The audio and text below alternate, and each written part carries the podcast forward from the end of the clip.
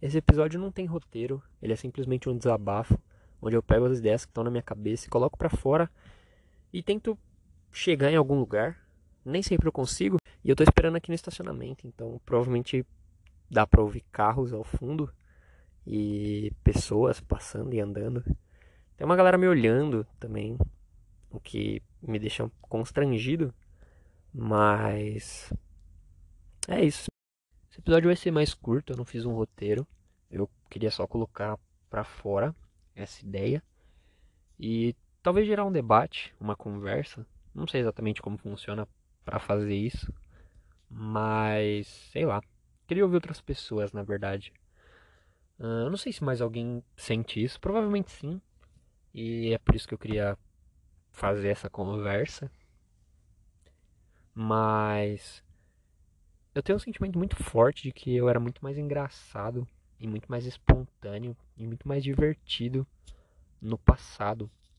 É um sentimento bem saudosista de certa forma. Eu não sei exatamente porquê, mas eu sinto que antes eu era muito mais legal. Tipo, eu tinha muito mais ideias engraçadas e as pessoas reforçavam essa minha ideia. Tipo, na escola eu era engraçado, não, não em toda a escola, né? Eu tive uns problemas. Não chega a ser um problema, mas eu tive momentos que eu fui bem quieto na escola e que eu evitei fazer amizade porque eu coloquei na minha cabeça que eu já tinha dado muito desgosto para minha família. E aí eu achei que talvez era um momento de me isolar. Mas de forma geral, eu acho que eu sempre fui bem aceito pelos meus amigos e minhas ideias eram bem aceitas. E hoje em dia, eu não sei se tem uma coisa, uma relação com a pandemia, porque eu não vejo as pessoas, então, hum, sei lá, talvez 70% das minhas interações fora do trabalho é, são interações que eu não tenho uma resposta direta.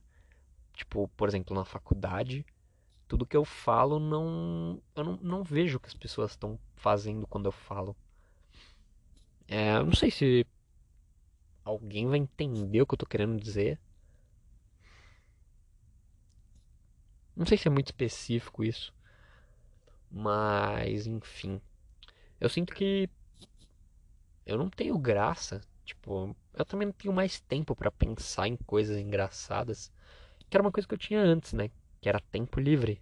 E aí eu conseguia pegar uma história mediana e transformar numa história muito engraçada. Porque eu não adicionava elementos, mas tipo, a, a narrativa ela é muito importante, né? Tipo, você consegue transformar uma história bosta em uma história boa trabalhando a narrativa. E talvez eu tenha perdido essa habilidade, talvez eu precise reconquistar essa habilidade, ou talvez, sei lá, é... não sei exatamente, talvez eu precise de alguma forma buscar novas referências também, que é uma coisa que eu não faço mais porque eu não tenho tempo. E aí, acho que tudo gira, na verdade, em torno do tempo, porque eu não tenho mais tempo. Tipo assim, eu faço a faculdade de manhã, à tarde eu trabalho e de noite eu tô cansado. Então, sei lá. É... Geralmente não tem tempo de ficar pensando sobre o que eu vou falar tem outra questão também, né? Antes eu não tinha um relacionamento, agora eu tenho. E quando você está muito tempo com alguém, você acaba se tornando previsível de certa forma. Porque a pessoa te conhece, né? Não tem como evitar que a convivência faz com que você crie já uma previsão, se é que a gente pode chamar assim, dos comportamentos da outra pessoa. Tipo, você já se torna mais previsível, por mais imprevisível que você seja, você em algum momento vai ser previsível, porque a galera já sabe meio que, o que esperar de você. E como as minhas relações agora são, na sua grande parte, com a minha namorada, ela não me acha tão engraçado como outras pessoas me achavam. Talvez também tenha uma questão de que ninguém me achava engraçado, mas as pessoas riam com um riso social. Tipo assim, vamos rir pra não ficar um clima bosta. Tem essa questão, né? E talvez minha namorada não sinta isso, porque ela não precisa necessariamente me agradar e algumas outras pessoas precisavam. Ainda mais mulher, assim. Sei que é um papo meio machista que eu vou falar agora. E talvez eu seja cancelado por isso. Mas eu até queria ser cancelado para sentir a experiência de ser cancelado, então, sei lá. Mas, por mais que seja machista, uh, eu não sei se é machista, na verdade. Porque eu nem falei ainda. Mas, quando alguma mulher queria alguma coisa comigo, tudo ficava mais fácil. É, eu acho que isso não foi machista, mas enfim. Porque elas provavelmente sentiam que elas precisavam me agradar para conseguir o que elas queriam, que era o meu corpo.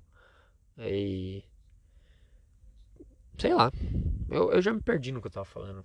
Tipo, acho que o ponto era que talvez eu não tenha só mais tempo e disposição de fazer. Uh, de, de me esforçar tanto para ser engraçado.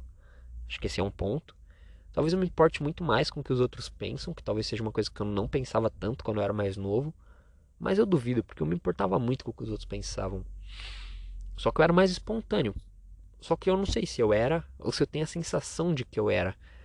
É, eu fazia parte de um grupo de história, tipo assim, de contar história. Que eu acho que é uma habilidade que, porra, me ajudou muito não que eu não saiba contar história, mas tipo, existe toda uma ciência por trás de como contar uma boa história. É... E acho que esse grupo me ajudou muito, assim, para falar a verdade. Porque eu conseguia, como eu falei, né, pegar uma história bosta e transformar numa história boa. Que é o que, porra, as pessoas fazem, né? Tipo, porra, o humorista ele pega histórias merda e transforma em histórias boas e tudo mais. Era só isso, na verdade, que eu tinha para falar. É... Eu não sei exatamente como terminar. Mas é isso.